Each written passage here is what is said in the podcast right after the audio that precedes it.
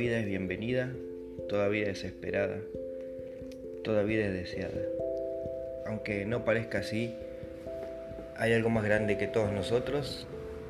y que tiene un designio para cada vida que se engendra, cada vida que va a venir al mundo. Por eso,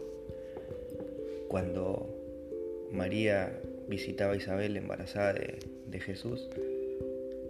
ella le dice, bendita tú eres y bendito es el fruto de tu vientre. Y sin importar las circunstancias, el fruto de tu vientre siempre va a ser bendito, porque hay algo más grande que todos nosotros que lo pone en este mundo. Sepamos que tal vez pensemos que no estamos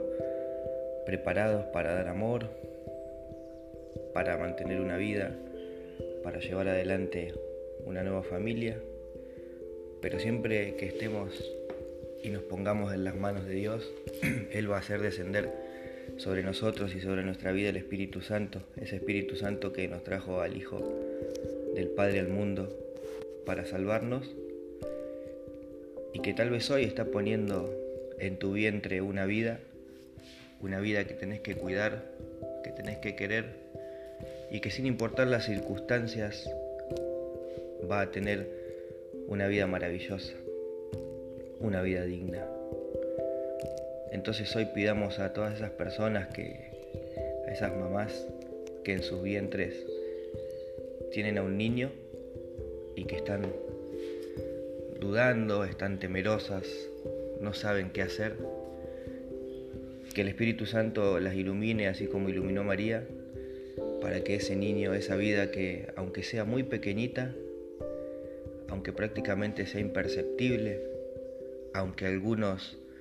duden en considerar un ser vivo a esa pequeña semilla, pueda venir al mundo para después tener muchas opciones para encontrar en la madre o de otra que ya sea por opción lo pueda elegir y lo pueda llevar adelante. Pidamos al Señor que hoy más que nunca nos permita dar vida, nos permita traer a nuestros seres queridos y tan cerca de la Navidad, que es una fecha de nacimiento, es una fecha de vida, es una fecha en la que vamos a recibir a Jesús, también recibamos muchas otras vidas y podamos